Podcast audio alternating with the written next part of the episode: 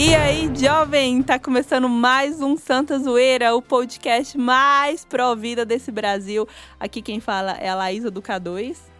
Aqui é a Ana Isabel. Aqui é Silvia Maria. Aqui é Pablino Gasparotti. E aqui de forma especialíssima nós temos dois convidados, a Gabi, a nossa querida teóloga. Ei. E o nosso querido Rafael Bueno, o nosso doutor. Então, meu nome é Rafael Bueno, eu sou residente em medicina de família. Eita! Rafael Som. E eu sou a Gabriela, é, formada em teologia pela Faculdade Católica de Anápolis e futura mestranda na Universidade de Navarra, Espanha. Você viu aqui, né, gente? Estamos com pessoas conceituadíssimas aqui na, nesse programa. A pessoa importante. E hoje nós vamos falar de um tema muito polêmico, mas que precisa ser conversado, precisa ser tratado e principalmente esclarecido, que é o aborto, meu povo. Sim, esse tema que muita gente gosta de polemizar e outros já não gostam nem de tocar no assunto. Então, antes de começar, solta a vinheta, Matheus. Vai começar.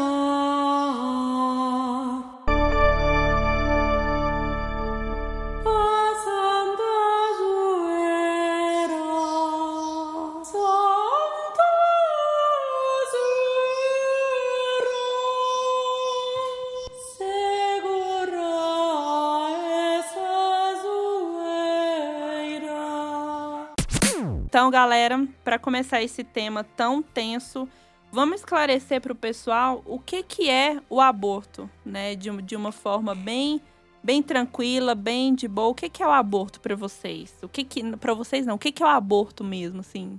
Bom, do ponto de vista médico, existem é, duas definições. Uma definição ela é adotada pela medicina legal e outra definição ela é adotada pela obstetrícia.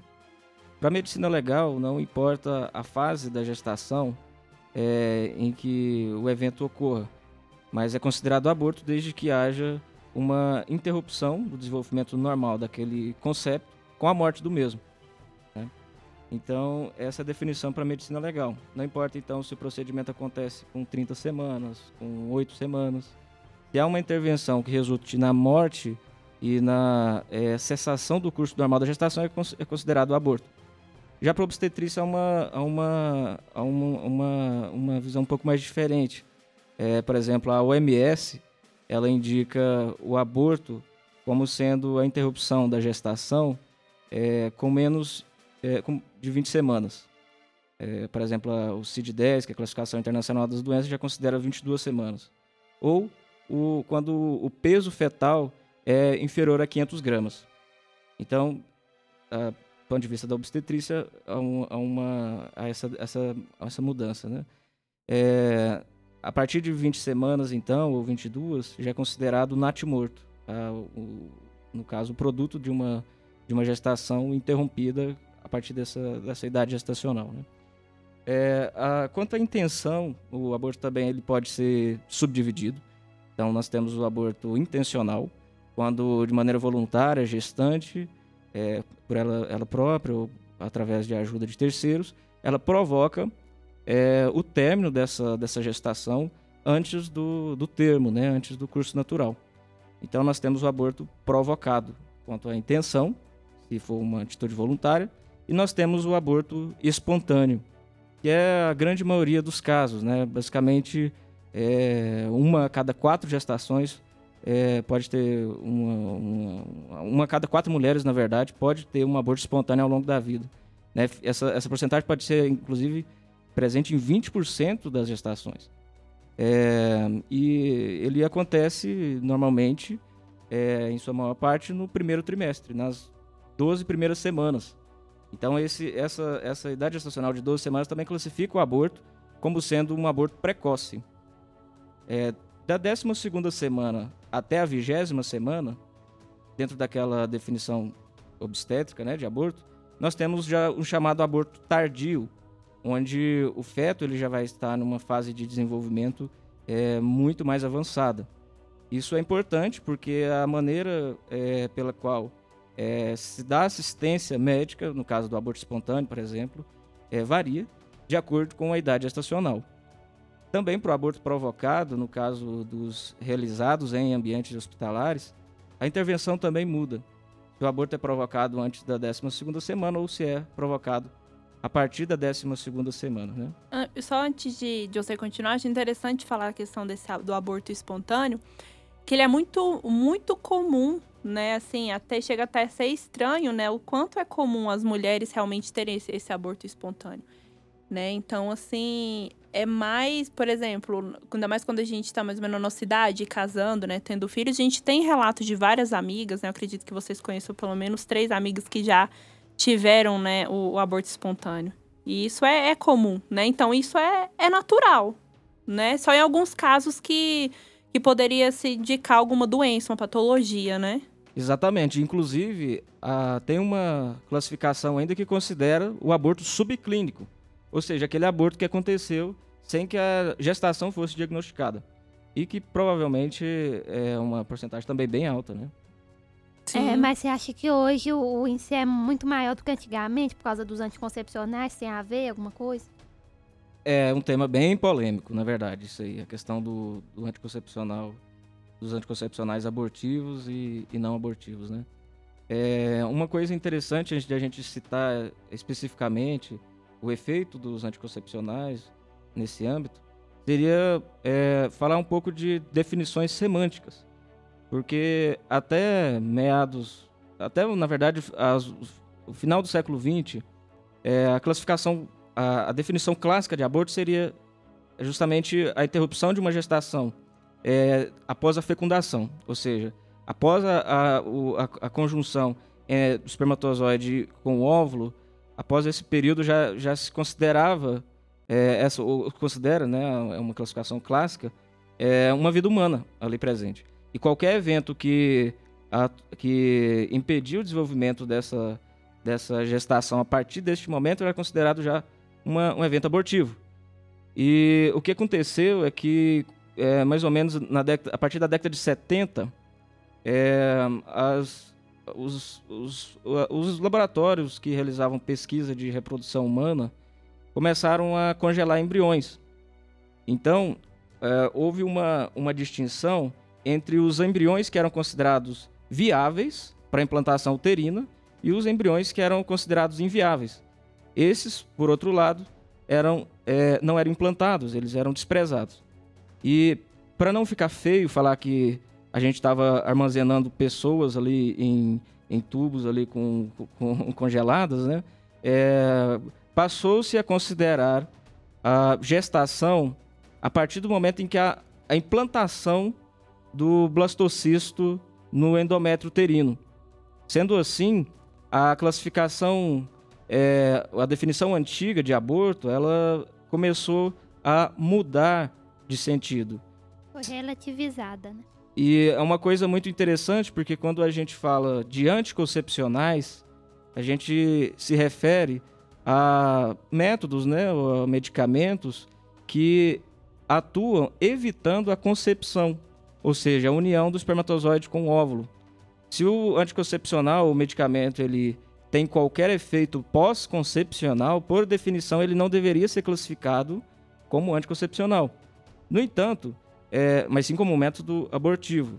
No entanto, com essa, essa mudança de, de paradigma em relação à, gestação, é, acabou se flexibilizando também a ação pós-concepcional desses medicamentos em alguns casos e considerando tudo vulgarmente como anticoncepção.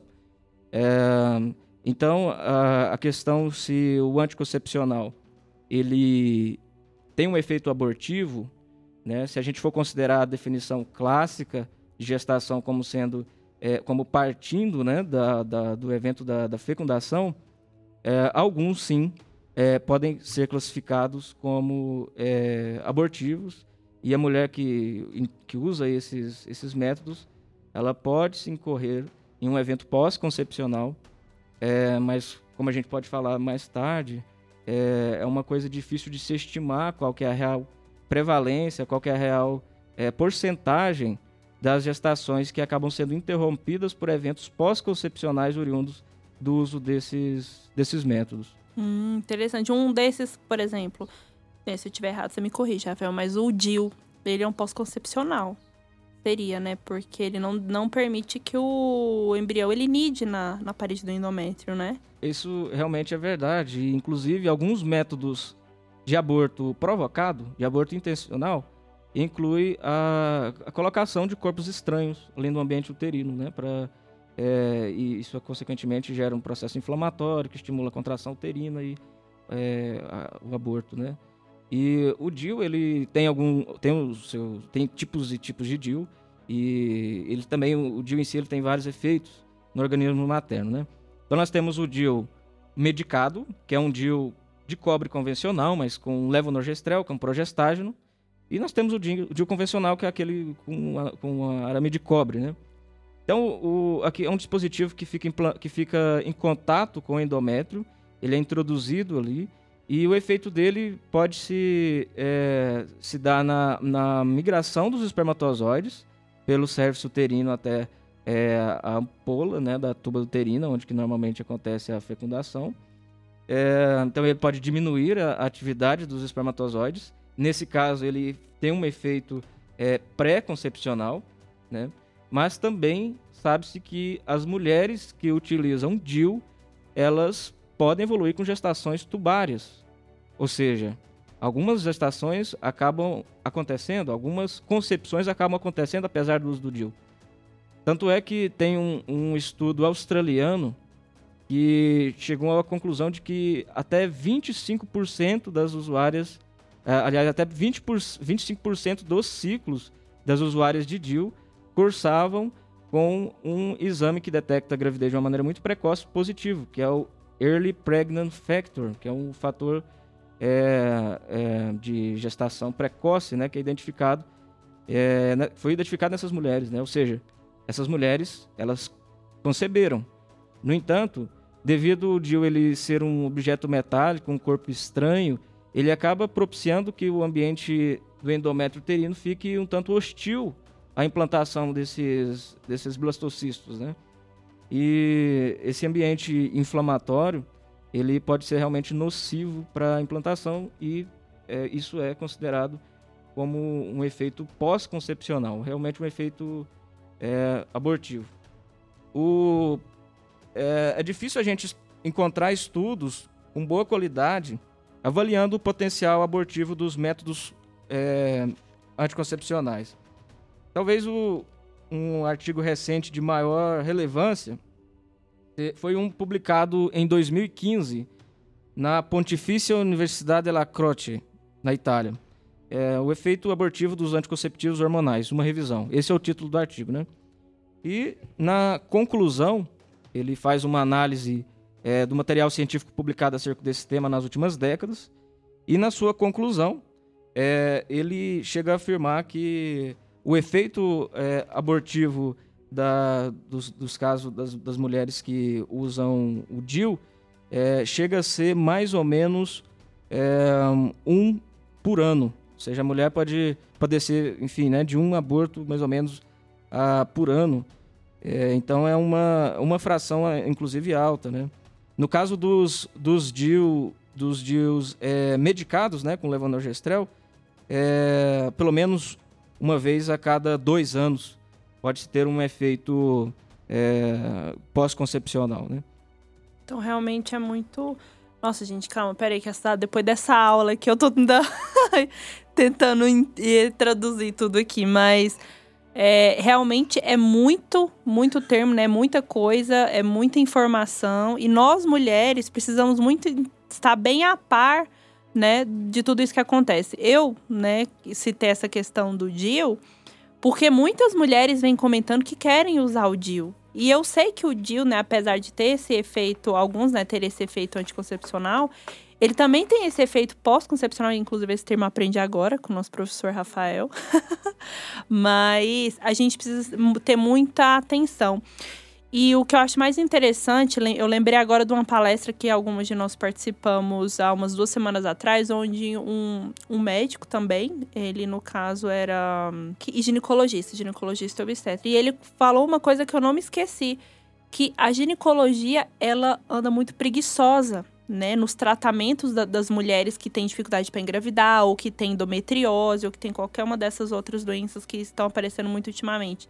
Por quê? Qualquer uma dessas doenças, eles, eles medicam o anticoncepcional para tentar resolver, mas não entende aquilo que a mulher realmente está acontecendo, que pode ser um sinal, né, de alguma outra doença, de algum outro distúrbio, né? Então nós precisamos ficar muito atentas e se não aceitar qualquer é, médico com qualquer é, medicamento que a gente a gente não pode, a gente tem que realmente entender e realmente buscar o melhor para nossa saúde, porque como o Rafael falou, isso pode ter consequências até mesmo depois de, de você parar com esse tratamento, né? Até depois da pausa do tratamento, você pode ter efeitos futuros, né? O próprio anticoncepcional durante o uso dele ele traz muitas consequências, né?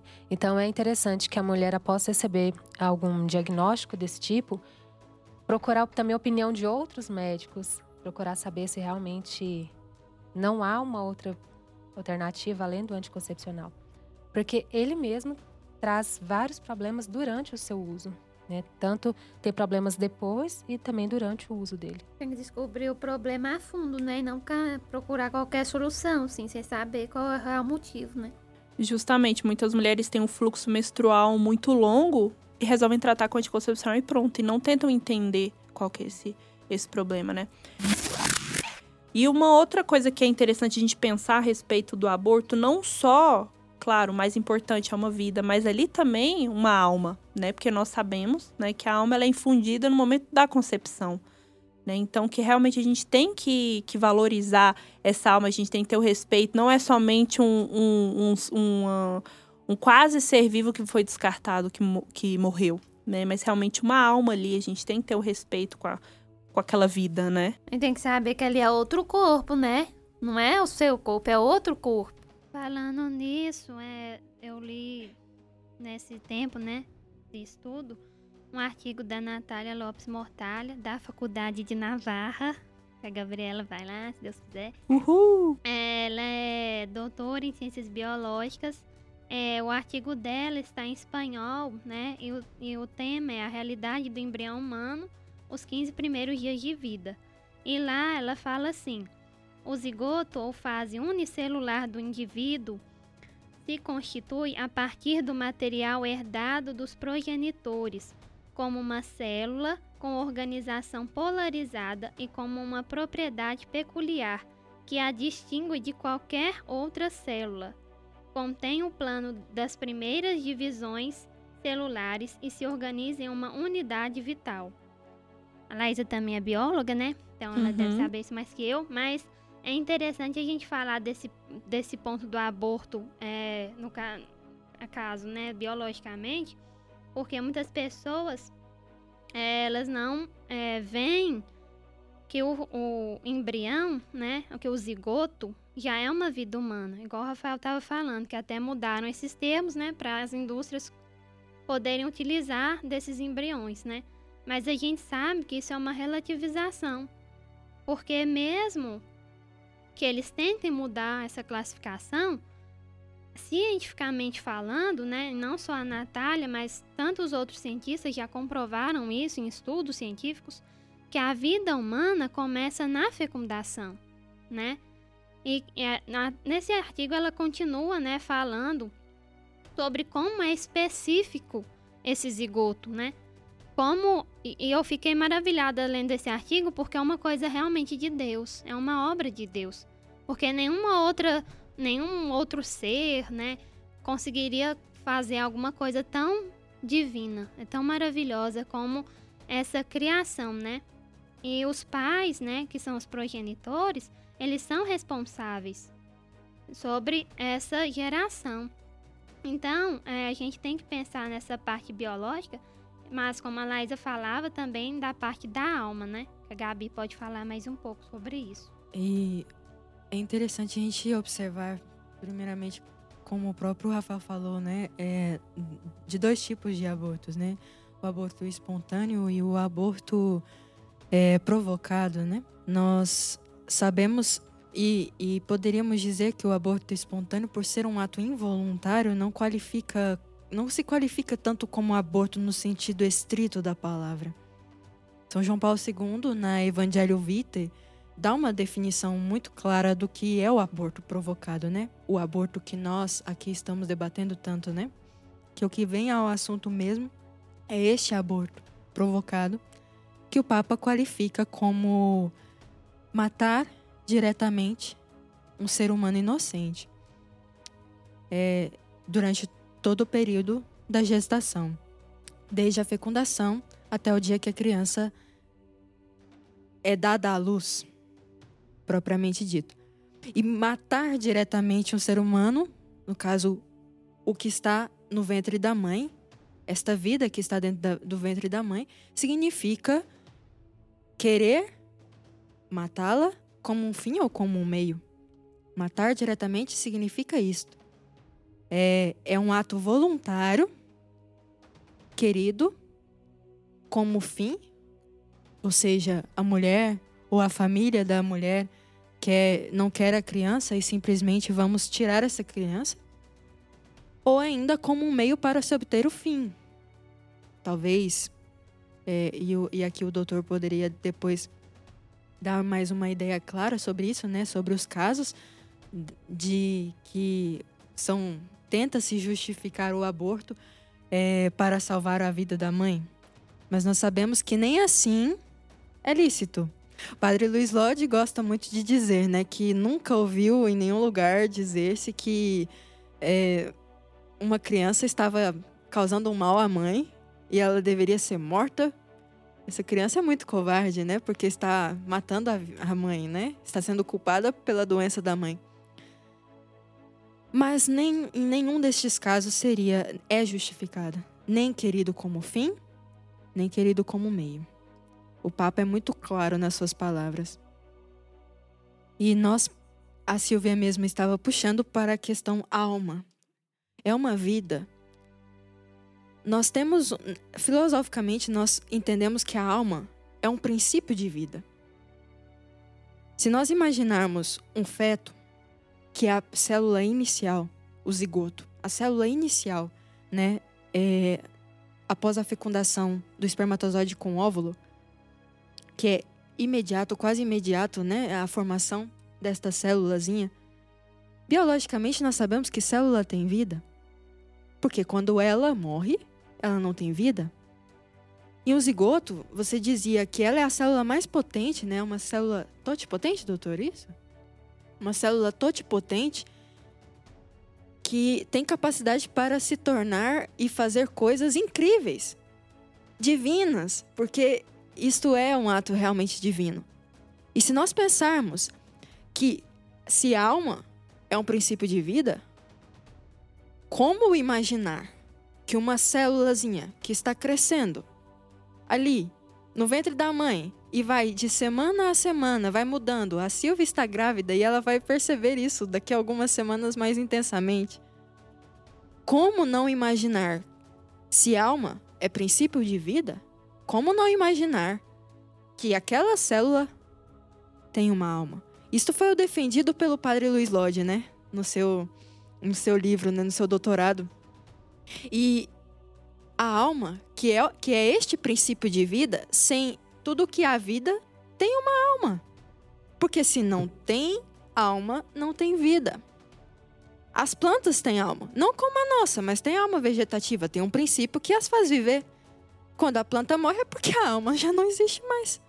Os animais também têm alma, porque eles se mov movimentam. É alma sensitiva, é uma alma mais evoluída que as dos vegetais. Mas os animais também, quando morrem, a alma também morre junto com eles. Os animais têm o instinto, né? Justamente, que é mais parecido conosco. Nós temos como uma alma sensitiva das, uh, dos animais e a alma vegetativa das plantas unidas na alma humana, que nos, nos faz fazer tudo o que, o que nós fazemos. Mas esta, esta alma humana é sobrenatural. O corpo morre, mas a alma vive a alma sobrevive.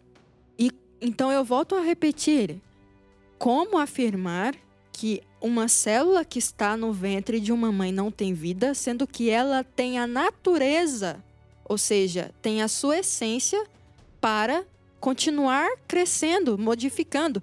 Porque se, se me argumentar, se, se, se alguém me argumentar que uma, que uma, uma mulher deseja abortar porque não tem vida aquilo, né? Então deixa ali, não vai, não vai alterar em nada, né? A barriga dela não vai crescer, não tem vida, né? Deixa ali seus nove meses, um humano. A alma não vai crescer, a, a, a, a barriga não vai crescer, não tem vida. Mas é muito óbvio, é muito óbvio. E negar, negar que, um, que uma, uma célula, uma célula, e eu chamo célula mesmo, porque assim os biólogos chamam, né? Que esta célula não tem vida é loucura.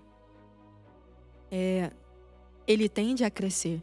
E depois, um pouquinho mais à frente, eu quero é, not fazer notar que este ato do aborto, por se é, ser uma violação direta à vida, à vida humana, é, na maneira mais abominável que, que se pode dizer e imaginar, é, vale lembrar que, que este aqui nós poderíamos já utilizar até a terminologia pecado, é, mas essa, este pecado vai muito além de um pecado contra os dez mandamentos instituídos para é, como lei de Deus e sobretudo para para os cristãos e católicos seguirem. Mas o aborto qualifica algo muito maior do que um, uma amoralidade uma imoralidade uma negação aos ao mandamento a um sexto mandamento ou ao quinto mandamento, é, vai muito além disso.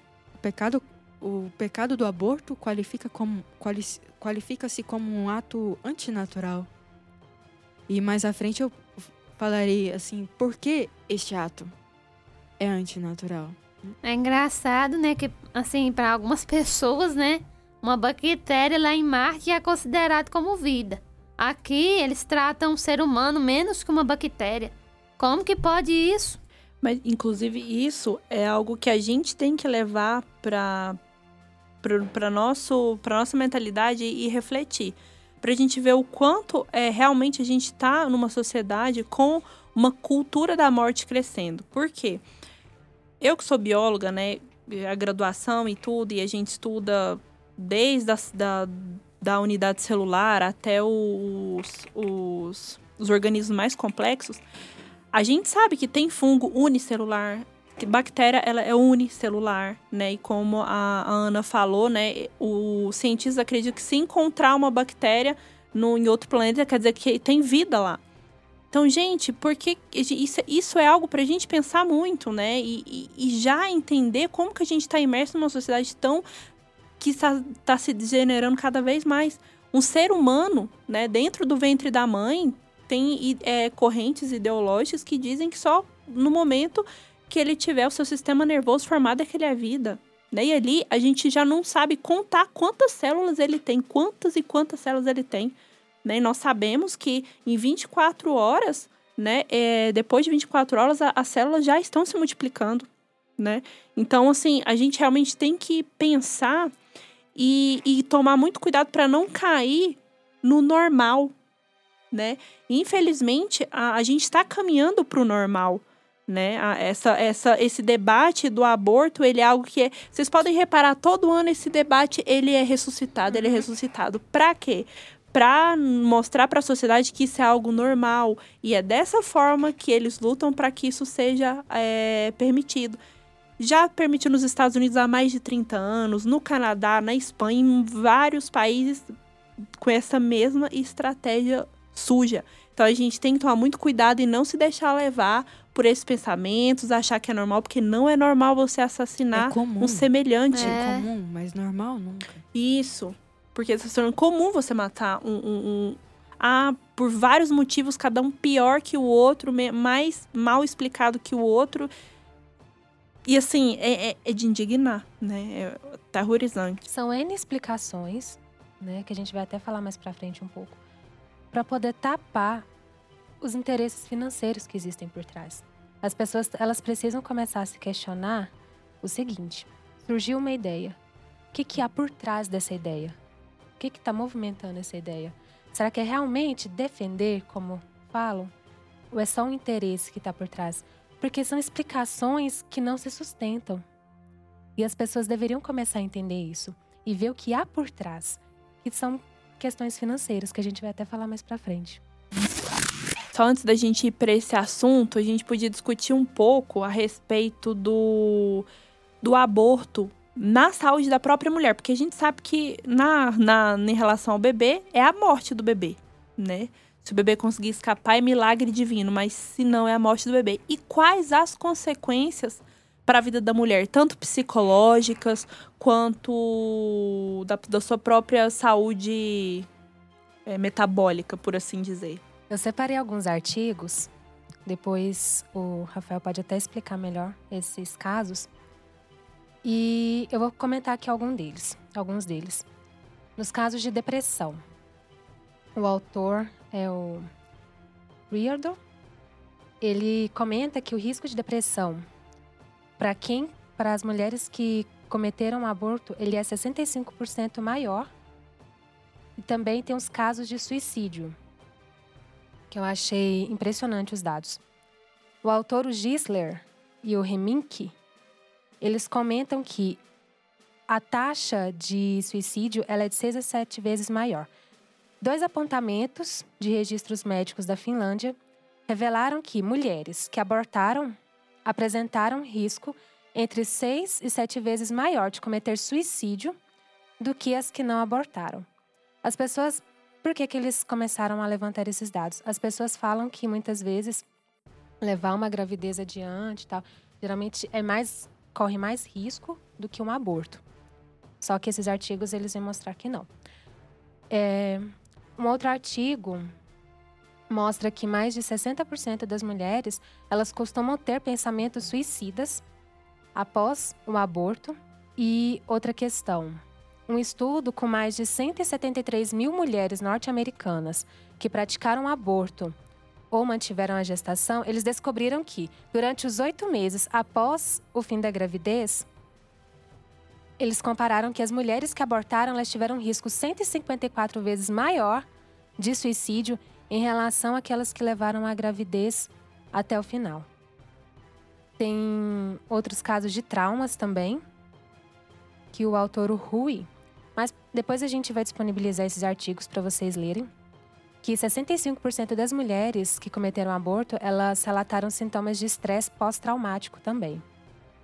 E, enfim, tem vários outros artigos de perturbação de sono, é, distúrbio generalizado de ansiedade também entre outros.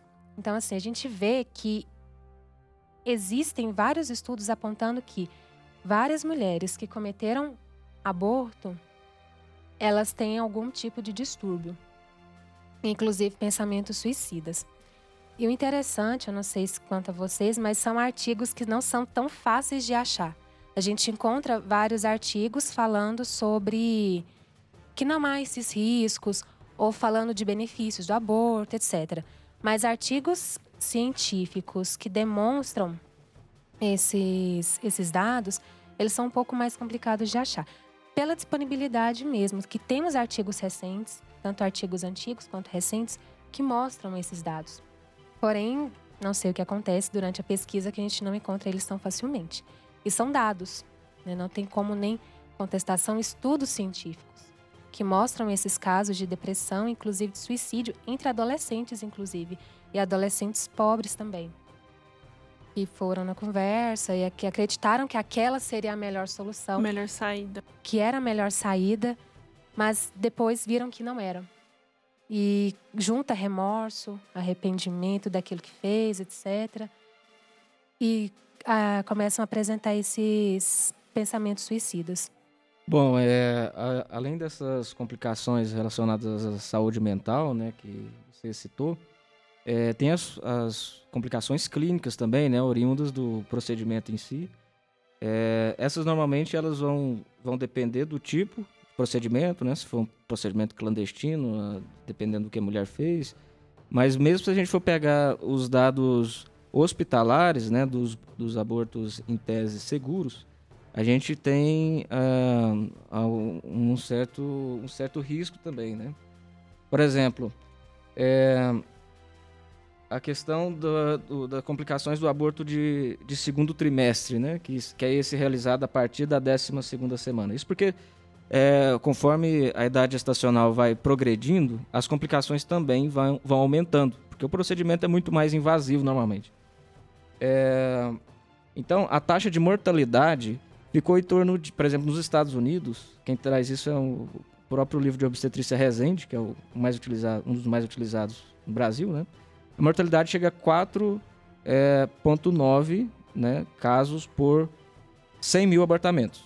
Não é um, um número tão expressivo, né? lembrando que esse dado é, é do é dado norte-americano, mas é difícil a gente prever quem vai estar no meio desses 4,9, né?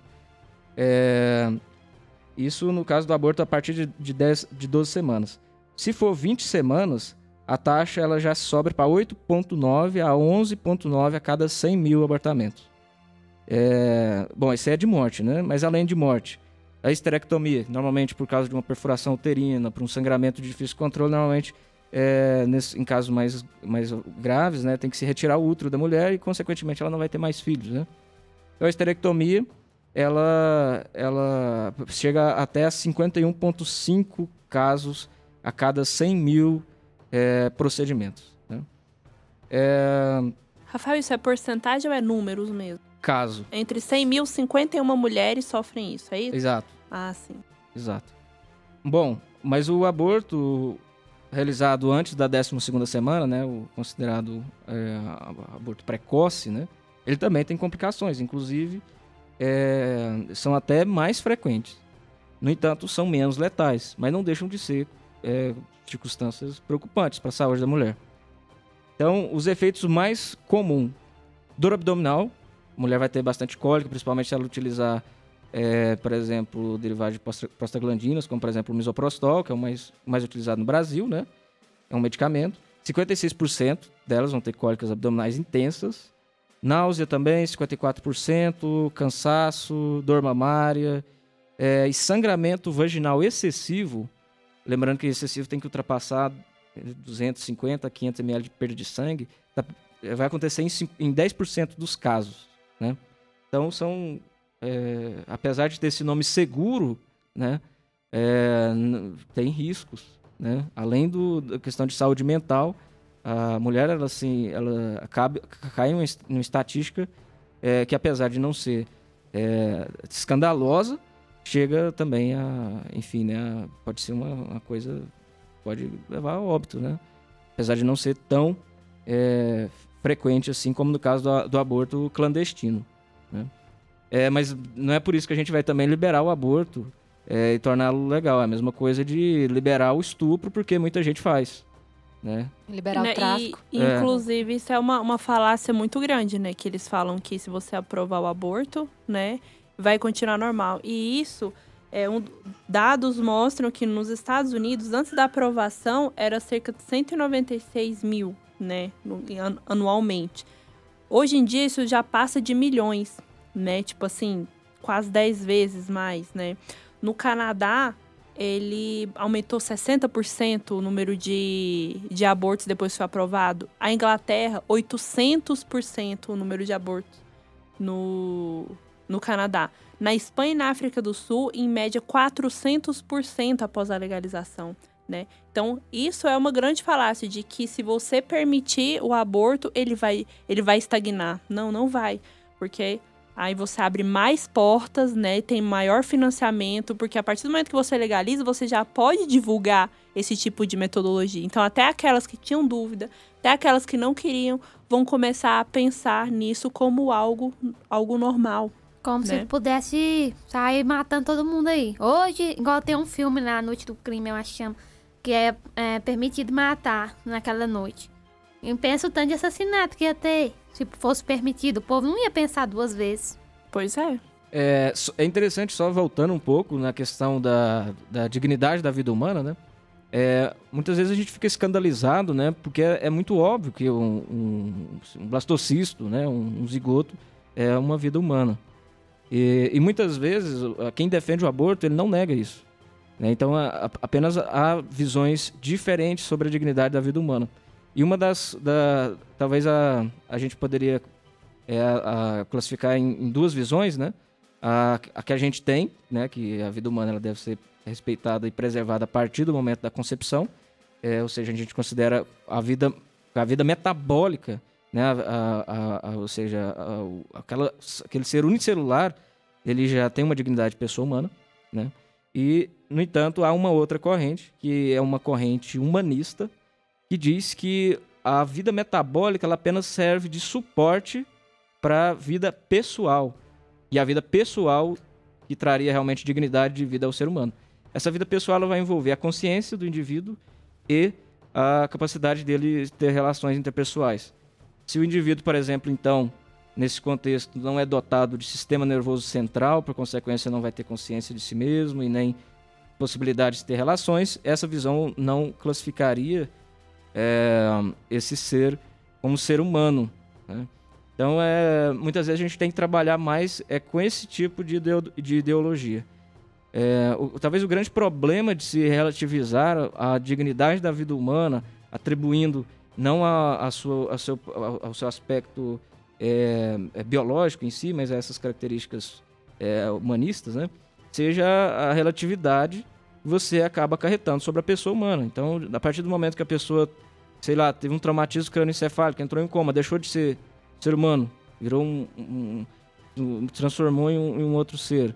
É, é uma coisa um tanto confusa, né?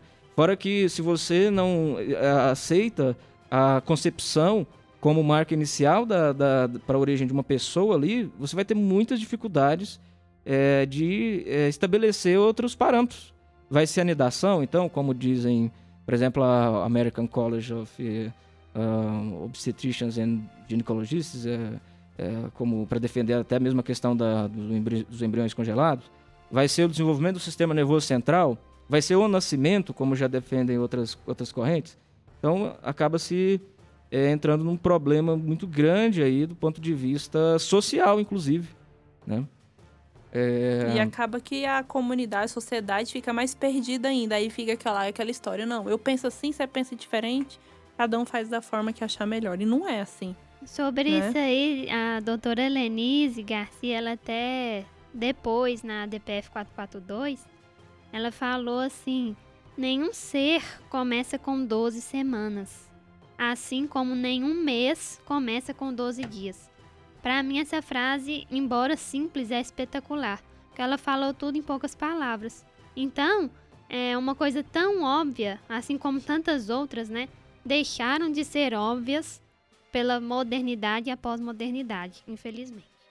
Papa João Paulo II fala sobre isso também na, na mesma encíclica, né, Evangelho Vitae, que o aborto se torna como um, como um ápice de uma grande degradação né, do pensamento e da, da mentalidade moral das pessoas.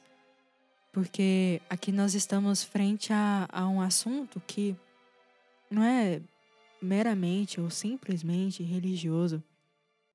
Né? É, é universal o assunto do aborto. Né? Defender a vida humana não é dever de um católico, é dever do ser humano porque eu dizia ali atrás que o, que, que o ato do aborto qualifica uma, um, um pecado não só contra o, os mandamentos da lei divina, mas um pecado antinatural. Porque assim como o, o cavalo tem na, natureza de ser de relinchar, né?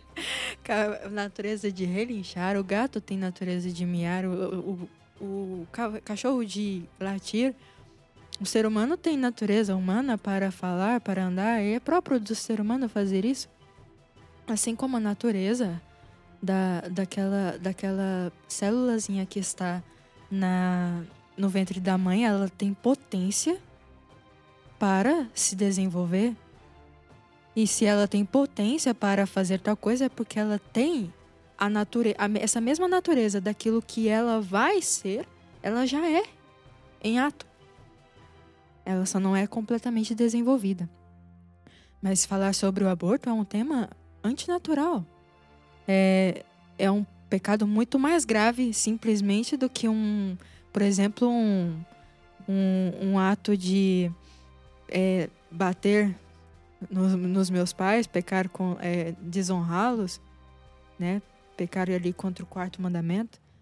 É muito mais grave do que isso, porque transcende o estado religioso por si do ser humano. Não, não digo religioso como católico, mas digo religioso no sentido de que o ser humano ele é feito para isto, para amar Deus e, e é só ali que ele vai ser, é, se sentir plenamente feliz e realizado. E negar isto, negar que esta vida humana tem vida, esta, esse, essa, essa célula no ventre da mãe tem vida, é também, e, e vir a, digamos, negar e vir a praticar um aborto consequente disso,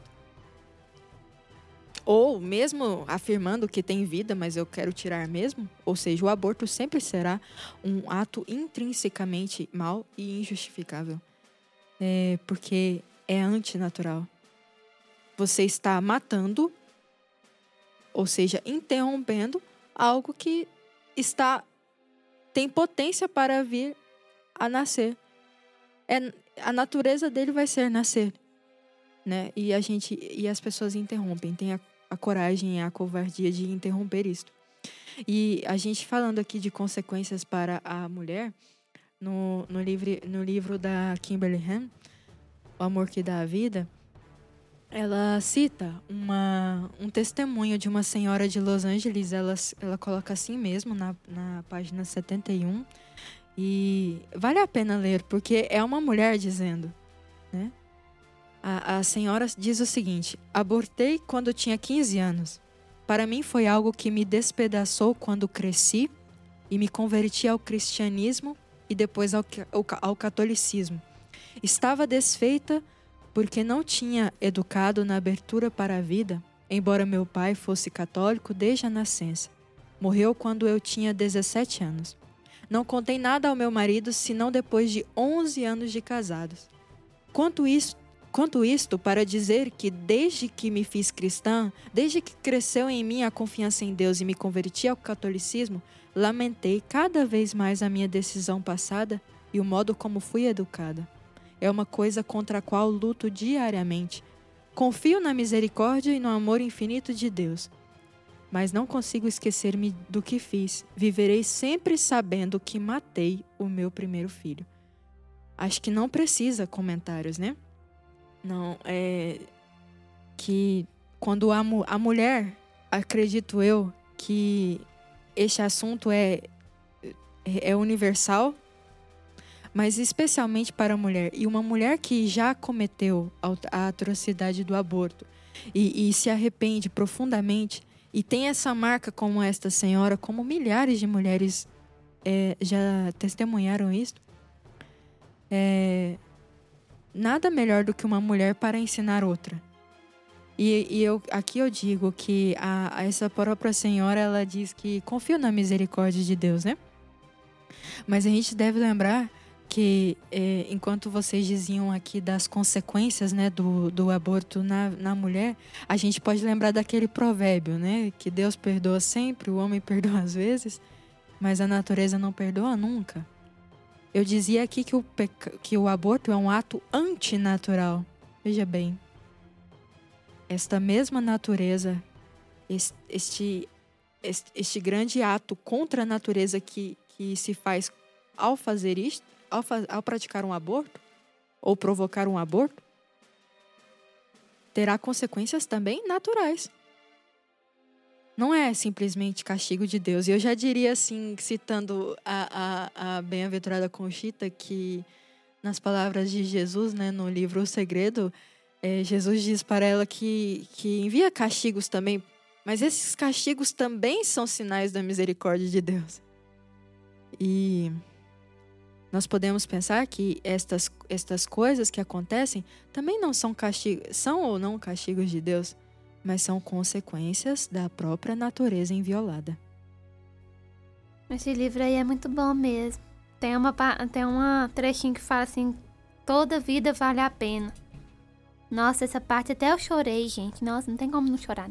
e a Kimberly Han é, viveu, né? No, na sua era trans, protestante, né? Ela é, praticava antico, é, anticoncepção, né? Eu tomava anticoncepcionais. Hoje mesmo estava assistindo a um vídeo do testemunho dela, né? Da sua conversão. E, e é fabuloso quando ela entende, né, com, com seu esposo, que o, o grande mal que, que estavam fazendo, né, com a anticoncepção. E, e o, que, o dado que mais chamou a atenção a eles foi just, justamente pensar que existem esses anticoncepcionais que têm a consequência abortiva, né? E, e isso para um cristão, ali eles não eram católicos ainda, mas para um cristão pensar né, que, que é, pode se levar à morte de uma criança já gera um choque, né? Ou pelo menos deveria ainda mais levar choques maiores a respeito desse assunto. Realmente, esse é, é, é bem, bem bonito o testemunho dela a respeito disso. E isso é bom para a gente pensar, né?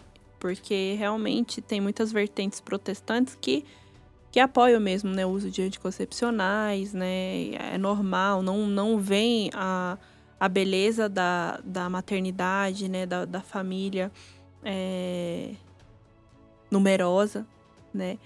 Então, assim, a gente realmente está num berço maravilhoso, né, gente? Nós católicos somos muito privilegiados, graças a Deus. Acho que a melhor coisa que o casal faz é ser aberta à vida, porque você está conduzindo segundo os planos de Deus para sua vida. Ele sabe o melhor, sabe? Ele não vai dar mais filhos do que você pode dar conta de cuidar. Ele vai dar aquilo que ele sabe que você vai dar conta. Ainda voltando na, na questão dos anticoncepcionais, né? É importante ressaltar que a razão pela qual a Igreja Católica é, contra, contraindica, não somente proíbe né, os uso dos anticoncepcionais, não é somente pelo, pela questão abortiva. Na verdade, se existisse um anticoncepcional e a gente existem alguns, é, que não tem potencial abortivo, é, mesmo assim a Igreja Católica não, não, digamos, aprovaria. Né? Porque a gente percebe que muitos católicos, inclusive, é, é, buscam utilizar outros, vem perguntando sobre tipos de anticoncepcional não abortivo porque quer evitar o aborto. Mas, na verdade, a razão pela qual a Igreja Católica condena a contracepção é diferente. É uma questão mais relacionada com o vínculo unitivo e procriativo do ato sexual em si, né? Que não deve, de, deve ser, não deve ser é, separado, né? É, e já nessa questão do, dos anticoncepcionais, né? Que normalmente isso traz bastante dúvidas, né? Eu citei esse artigo, mas existem mais coisas publicadas. Uh, o problema é que a única, a maior dificuldade que a gente tem quando, quando é, vai estudar esse tipo de coisa é porque são esses trabalhos que normalmente têm uma dificuldade metodológica muito grande para se desenvolver. A, a, começar pelo, pela questão bioética. Ou seja, eu vou fazer um estudo prospectivo comparando o potencial abortivo de anticoncepcionais. Bom, isso em si já é antiético, porque eu vou estar tá arriscando vidas se percam né, com, com, esse, com isso. Porque tem uma certa plausibilidade do ponto de vista farmacológico de ter efeitos é, abortivos, né? É, mas esse, esse, esse estudo ele foi bastante interessante porque ele pegou basicamente o que tem de mais importante publicado acerca disso e trouxe dados estatísticos é, que nos mostram, claro que de uma maneira aproximada, até mesmo porque ele admite que a qualidade dos estudos é muito heterogênea, os dados normalmente são estatísticos ou dados indiretos, e, mas ele consegue estimar essa, esse potencial abortivo. Então, só citando de maneira é, bastante rápida, né? Os anticoncepcionais que normalmente são utilizados. A gente falou do DIL, que é o dispositivo intrauterino, mas o mais utilizado é o anticoncepcional hormonal combinado, que são aqueles, aquelas pílulas que podem ser tanto de uso contínuo, né? Ao longo de todo o ciclo menstrual, é, ou pílulas que normalmente se interrompem no 21º dia, ou ainda a a mini pílula, né, que é somente o progestágeno, não tem o componente estrógeno. Mas o, o mais utilizado é o anticoncepcional hormonal combinado, um componente, um estrógeno, normalmente etinil estradiol, e um progestágeno, que aí pode variar de acordo com a marca, né? É, bom, então no, na conclusão do estudo, esses anticoncepcionais é, combinados, eles têm uma é, chance de ser abortivo sim. Essa chance ela é difícil de ser estimada pelas dificuldades metodológicas, é, mas ela, ela existe. E É, vai variar muito se a mulher usa de maneira correta, se a mulher tem falhas, se a mulher faz as pausas, né, isso também aumenta a chance de ter um, um, uma recrutação de um folículo e uma consequente ovulação. É, vai variar de, de, acordo com o biotipo da mulher, porque a farmacocinética altera de acordo com o peso da pessoa, de acordo com as propriedades que ela tem de metabolizar aquele, aquele medicamento. Mas ele estima que há um evento pós-concepcional, no caso dos anticoncepcionais combinados, é, mais ou menos a cada 11 anos de uso. Né? Não chega a ser uma, uma conclusão tão alta, é, mas como eu disse, é difícil de se estimar, é, se, é, de, de desconfiar nesse dado, na verdade. Mas há um, sim uma, uma, uma chance, essa chance ela é baixa, é, segundo a própria conclusão do, do, do estudo, ela é até semelhante ao acaso, mas existe, tá? E vai variar de acordo com o, a maneira como a pessoa usa e, enfim, dessas outras características. Já a mini pílula é maior, porque a mini pílula ela tem um potencial de inibir a ovulação pequeno em relação ao anticoncepcional combinado. Então a mini pílula ela tem um efeito semelhante ao do DIL, mais ou menos aí um evento por ano, um evento a cada dois anos pós-conceptivo, né? É, o, os mais, digamos assim, seguros, entre aspas, seria o, aquela injeção trimestral, que é uma bomba tão grande de hormônio que a mulher toma que uh, ali vai suprimir a ovulação mesmo e é muito pequeno, muito pequena a chance de ter um efeito pós-conceptivo, mas não é também 100% garantido que não tenha, né? Mas dos anticoncepcionais, esse seria o que, segundo esse estudo, tem o menor potencial abortivo, né? É, isso porque uh, os efeitos dos anticoncepcionais, apesar do principal ser relacionado com a inibição da ovulação, ou seja, inibir o recrutamento de folículos no ovário para que ele se desenvolva e venha a realmente ovular, é, há efeitos no endométrio, no caso, o componente progestágeno deixa o ambiente endometrial com muco espesso e diminui também a expressão de algumas proteínas que são importantes para nidação, então deixa um, um, um ambiente inóspito para nidação. Tem efeitos também na tuba uterina, no caso no componente progestágeno, diminui o movimento ciliar do epitélio da tuba uterina e com isso diminui a migração é, a, a do, do, blastocisto até o endométrio. Uh, tem efeitos também no colo uterino, deixando o muco mais espesso, diminuindo a chance de espermatozoides também ascenderem até o endométrio. Então são vários efeitos. Normalmente é considerado somente o efeito anovulatório, mas a, a, os estudos mostram que há escapes ovulatórios nas mulheres que utilizam os anticoncepcionais, é, tanto os combinados como os de progestagem isolada. E nesse caso, um desses outros efeitos atuou para a mulher não engravidar. Né? É, e é difícil estimar a porcentagem desses escapes, mas ele é, é bem possível de existir. Né? Então, além de tudo isso, né, que a gente discutiu a respeito do aborto, né, de todas essas questões, é, tanto na vida da mulher, na questão é, psicológica, né, é importante a gente perceber que todo esse movimento relacionado ao aborto não é por acaso, né, não é algo natural, é algo muito bem arquitetado há muito tempo. Né, inclusive começou na, principalmente na década de 60, né, com a revolução sexual, né? E existem muitas, muitas empresas né, que realmente financiam mesmo, elas dão dinheiro justamente para que o aborto seja aprovado em vários países do mundo, né? Como a gente já comentou antes, justamente por interesses financeiros, né? Principalmente, né, como o Rafael comentou agora há pouco sobre os anticoncepcionais, principalmente na venda, né, de né, a questão do aborto, principalmente nas clínicas, né? E o, o anticoncepcional também é, é, algo da, da cultura da morte, justamente para você não ter filhos, né? E se mesmo assim ainda tiver que aconteça um aborto ali, sem você perceber e tudo. Então, realmente, tá tudo muito bem arquitetado, né? Uhum. E falando um pouquinho das, das clínicas, né? Dessa parte do aborto, a gente lembra do movimento feminista, né, que defende abertamente essa questão. E mesmo que essa ideia do aborto tenha pegado força lá na década de 70, ela já existia lá no movimento das sufragistas. E, inclusive, a gente tem uma feminista famosa, que é a Margaret Sanger, que ela abriu a primeira clínica de aborto lá na década de 20, no início da década. E essa feminista tão exaltada, né, pelo, pelo próprio movimento, extremamente preconceituosa e eugenista. A gente comentou dela no podcast que nós gravamos sobre o feminismo, já fica a dica aí para quem não ouviu, já ouvi. É, ouvi lá, ouvi lá. e eu separei algumas frases dela também, né, que ela comparava os afro-americanos a uma erva daninha a ser extirpada. É, tem uma outra aqui. Que os habitantes de bairros pobres, essa é uma frase dela, na, no, no livro, no documento Pivô da Civilização.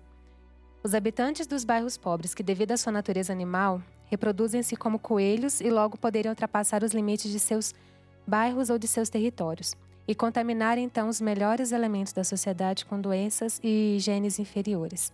Então, assim, ela era uma pessoa totalmente eugenista, bastante preconceituosa, porém esse lado dela não é não é tão comentado.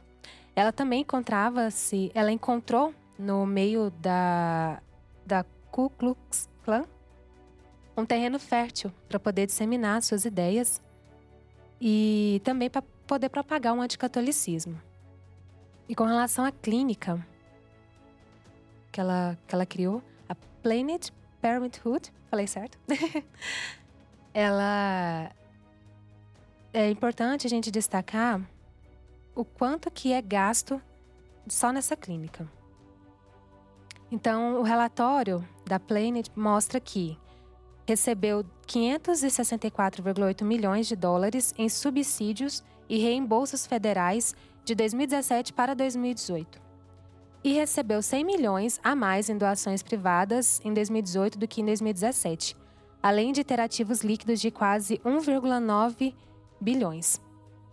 É, nesta reportagem e outras reportagens, a gente vê que o que mantém de pé essa clínica são subsídios que vêm do próprio governo, mas que são é o dinheiro do povo que vai para essas clínicas, né? E outra outro destaque aqui, que durante todo o nosso trabalho continuaremos a afirmar o que sabemos ser verdade. Os serviços da Planet desde o controle da natalidade até exames. E o aborto são cuidados médicos padrão. Os cuidados de saúde reprodutiva são cuidados de saúde. Os cuidados de saúde das mulheres.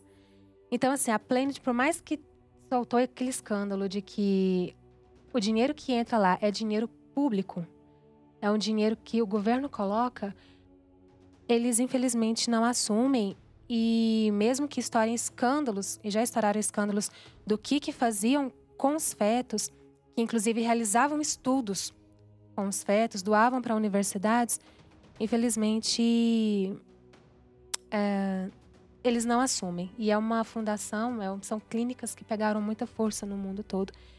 E sabendo que foi a própria Margaret, lá na primeira onda, que as pessoas costumam falar que não foi tão agressiva assim e tal, que foi ela que fundou essa clínica e tomou essas proporções que tomaram hoje. Mas é como tudo acontece, né? Assim, as coisas elas começam pequenas, né? E a gente não dá muita importância, não dá muito valor. E elas tomam as proporções na quais estão hoje, né? Como, por exemplo, nos Estados Unidos, a cada esquina você consegue é, ter contato com uma, uma clínica de aborto, né? E, e a Planet Parenthood ela é uma das maiores, né, assim, organizações que realmente luta, né, por esse direito reprodutivo entre aspas, né? Que a mulher, ela, seu corpo, suas regras e tudo isso. E a gente percebe que realmente há uma movimentação há muito tempo em torno dessa organização. Muitos artistas divulgam, muitos artistas dão dinheiro, né, e divulgam publicamente que estão ajudando, né, parecendo que eles estão ajudando uma instituição de caridade que na verdade, né, é um fundo que recebe esse dinheiro tanto para investir nessas clínicas como para investir em países como, por exemplo, o Brasil, né, para se aprovar o aborto e assim abrir clínicas e clínicas, né, pelo, pelo Brasil. Então a gente tem que que realmente ver que isso acontece, mas não somente essa essa organização, também tem outras organizações, né? uma delas também é a Ford, né, que é muito forte e que também é, é financia, né, dá dinheiro realmente para que esses abortos aconteçam no mundo, né? E em contrapartida, né, existe o movimento pró-vida, né? Eu não tenho dados aqui específicos de quando surgiu, mas a gente pode dizer que indiretamente desde quando a igreja é igreja, né? A igreja ela é pró-vida, ela tem nas suas raízes, né, a defesa da vida desde a concepção, a defesa da vida, né, de qualquer forma independente dos casos que como é muito discutido, como por exemplo a é, questão do estupro, né, anencefalia e todas essas desculpas para se abortar. Né? Então a, a igreja ela tem esse movimento muito forte. Né, algumas cidades aqui em Anápolis nós temos a graça né, de ter o, o doutor, professor, né, Carlos Lodge, que realmente lidera a, a, o Provida aqui em Anápolis, que ajuda muitas mulheres, que já salvou muitos bebês, né? Uma outra personagem muito famosa também que fala muito do Provida e realmente é bem engajada é a Sarah Winter, né, que eu acredito que vocês já ouviram falar, ou já, já conheceram, inclusive sigam ela, ela tem redes sociais, ela, ela tem um, um financiamento coletivo justamente para ajudar as mulheres a salvarem os bebês, porque ela, inclusive, já teve um aborto, né? Ela já foi feminista, ela tem uma história bem difícil de luta mesmo com, contra o feminismo. E ela é pró-vida e ela fala dessa causa e ela luta, né? ela, ela é conferencista internacional para falar justamente desse, de, para falar a favor da vida, né? Contra o aborto. Então, se você não conhece essa instituição, não conhece esse movimento, né? E, e além do Provida, devem existir outros também, né? É importante que a gente saiba que existe esse movimento. Movimento que realmente defende a vida, defende a mulher em qualquer caso e inclusive acolhem, né? Muitas mulheres que não têm condições de ter o seu bebê e por isso pensam no aborto. O Provida ele tá lá para realmente dar esse apoio, acolher essa mulher, ajudar da forma que puder, né, para que realmente essa vida ela seja, ela seja guardada, ela seja respeitada. E é nisso né? que a gente vê uma diferença da Igreja Católica com o movimento feminista. Que é uma tecla que eu sempre costumo bater é o seguinte: Atualmente, muitas mulheres relatam sofrerem é, algum tipo de agressão ou humilhação durante o trabalho de parto, inclusive em hospitais públicos. Nós não vemos nenhum tipo de protesto alguma manifestação por parte das feministas com relação a isso. E são mulheres que sofrem muitas humilhações. Não levamos, é, o movimento feminista também não leva em consideração que a maioria das crianças que são abortadas são mulheres. Por que não defender a vida dessas mulheres também? Não é um movimento que defende o direito das mulheres e de repente não não defende essas crianças, essas crianças inclusive de, indefesas, mulheres indefesas. Então é um movimento bastante é, seletista, inclusive. A Igreja Católica não. A Igreja Católica ela já tende a acolher essas mulheres, orientar, dar um socorro, inclusive acolher aquelas que abortaram, mas passam por um arrependimento profundo, né, bastante sofrimento e a Igreja Católica acolhe, né? Dá uma, uh, um apoio à questão das crianças também. Não só com as mulheres que já abortaram, como a missão da igreja é fazer o apostolado, é evangelizar essas mulheres que estão no erro, né? Que estão enganadas ou que enganam, né? O olhar da igreja é sempre um olhar de misericórdia, né?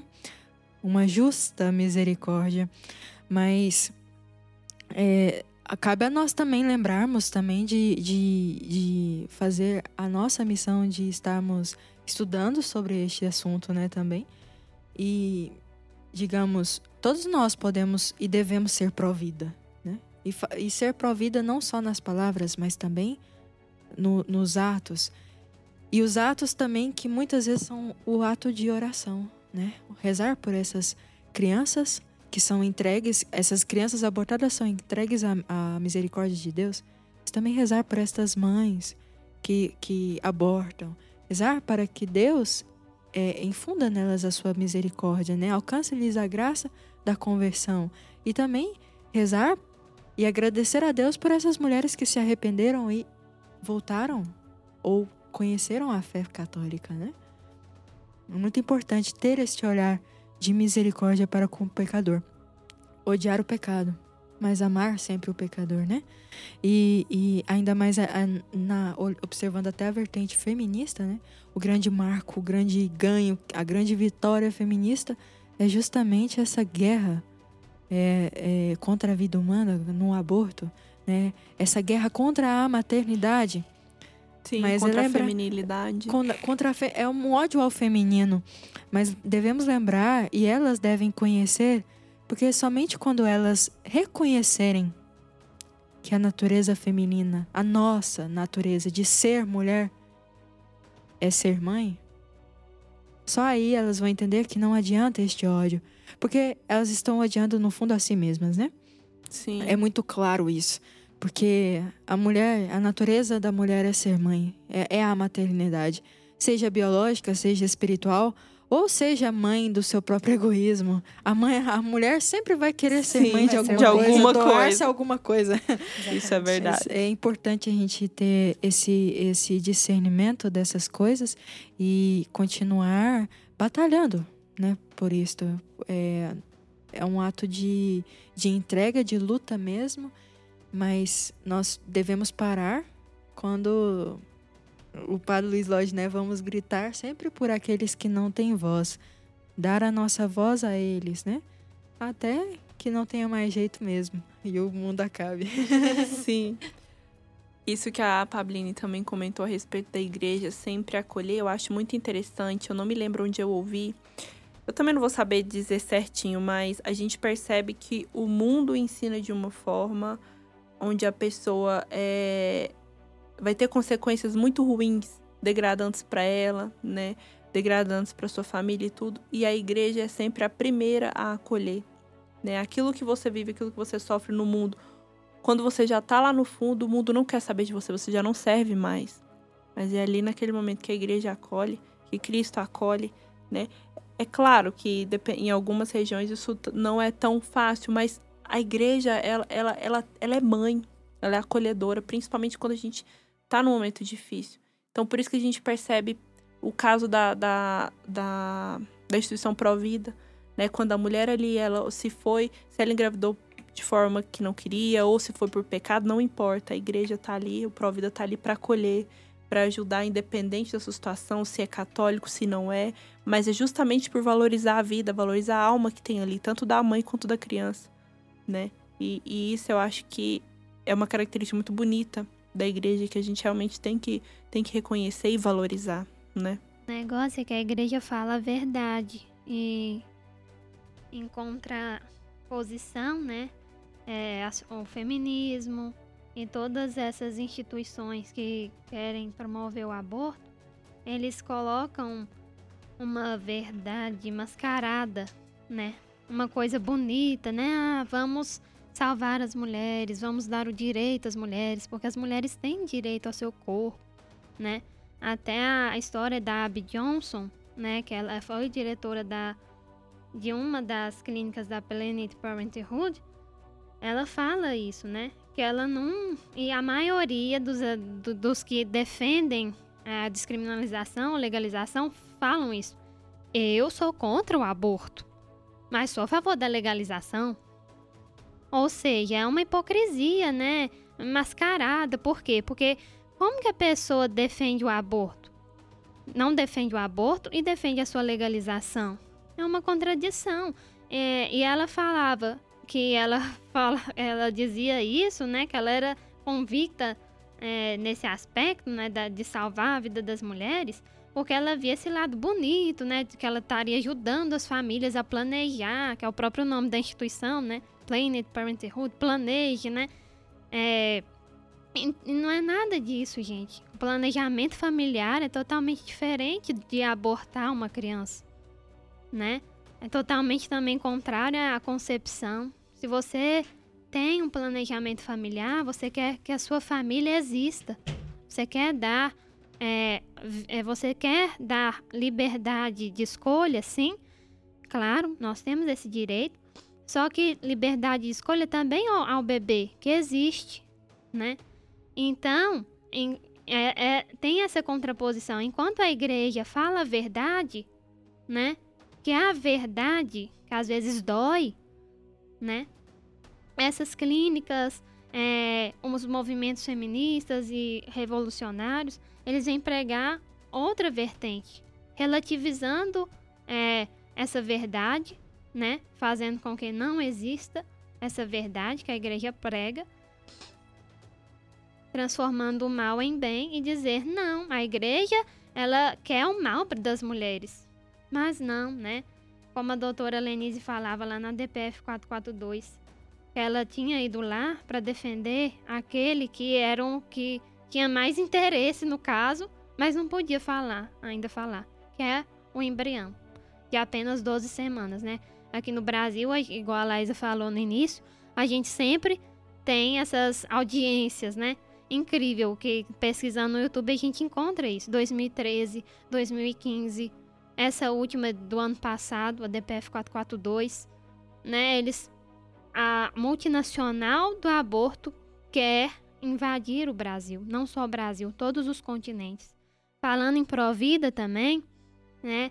É, tem uma pro-life que se chama Obianuju Ekiosha. Ela é da tribo Igbo da Nigéria e ela sempre aparece falando na BBC News, né? Ela defende a vida humana e em uma de suas argumentações contra é, uma senhora de uma plateia que era feminista, é, essa senhora era dinamarquesa, cor, pele branca e ela negra, né? E a senhora quis dar uma aula de colonialismo para ela, falando que é, não deixar que as mulheres tinha, é, tenham escolha, né? Isso é um colonialismo. E ela falou assim: colonialismo, minha senhora, é o que vocês do Ocidente estão tentando fazer conosco da África. Porque a maioria das mulheres, a maioria do povo do meu país, da minha tribo, e do, do, nosso continente africano, né, excluindo a África do Sul, que já tem um lado mais ocidental, né, que até legalizou o aborto, é, nós somos pró-vida. Eles não têm o tema, ele não tem o termo nem a aborto. Uhum. aborto, ela dizia, né, para essa senhora. Isso que a senhora está me falando é que é neocolonialismo. Então é incrível como a mente ocidental, né, essa vertente feminista, cap capitalista não, comunista, né?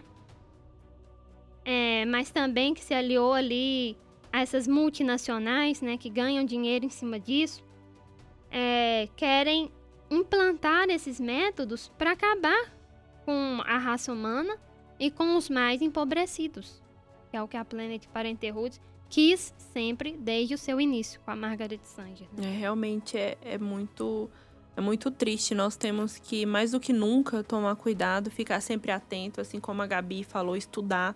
Sempre estudar e entender, não, não se acomodar. É porque muitas vezes, com é, toda essa, essa discussão, a gente tende a ficar com preguiça de tratar tal tema, porque já está cansado de ouvir falar aborto, aborto, aborto. Mas eles querem realmente é nos cansar, nos fazer desistir, nos fazer abaixar a guarda. E a gente não pode em momento algum, porque isso está acontecendo na nossa geração, né? Isso começou nas gerações passadas e a gente agora está tá encarando isso que já vem sendo construído e arquitetado há muito tempo. Então a gente tem que ser firme, né? Nessa, nessa luta que e é justamente isso que, que a gente vem tratar justamente ne, nesse podcast. É mostrar realmente os danos, o perigo né, do aborto para a nossa sociedade, para a saúde da mulher, para os nossos futuros bebês, né? E para que você também abrace essa causa, né?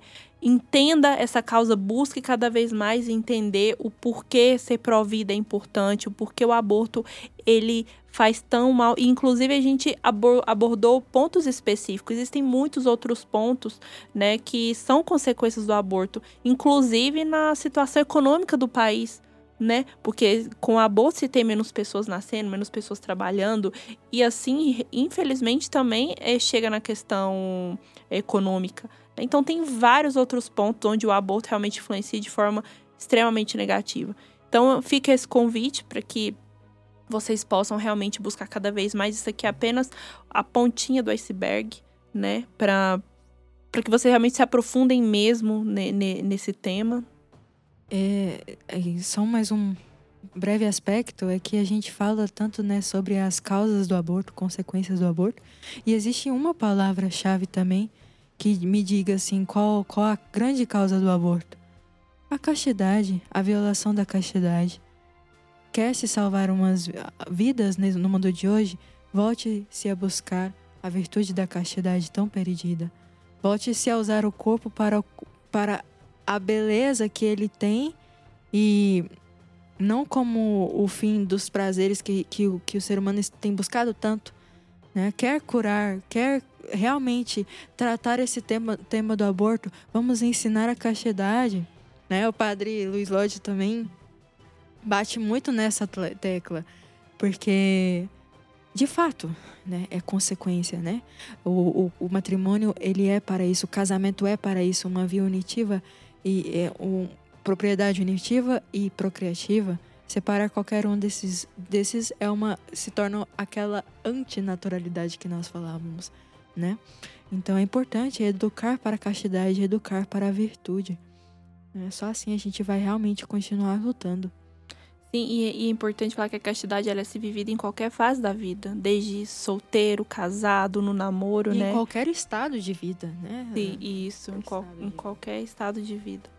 Então é isso, pessoal. Espero que vocês tenham gostado. Né? A gente preparou com muito carinho, trouxemos convidados ilustríssimos aqui. Gostaria de já agradecer a Gabi, né, pelas suas contribuições, pelo doutor Rafael, Rafael Bueno, que trouxe, fez uma aula aqui pra gente, né, uma aula particular e para vocês também a respeito de tópicos tão aprofundados, né, e tão assim importantes, né, pra gente entender que muitas vezes a gente fica muito na superfície, né, e depois de dessa aula a gente pôde aprender realmente o quanto é sério, o quanto é delicado esse assunto. Então gostaria de agradecer a todo mundo aqui presente.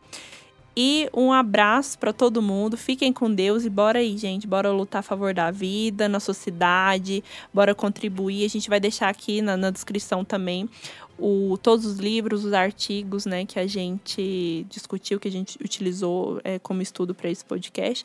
E também o link do, do Pro Vida de Anápolis, né? Para caso você seja aqui de Anápolis, de outra cidade e queira ajudar.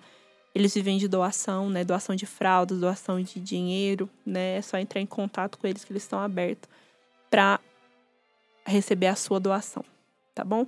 Então, pessoal, fica com Deus e até mais. Um abraço. Tchau, pessoal. Tchau, tchau. tchau pessoal. Tchau, tchau. Fiquem com Deus.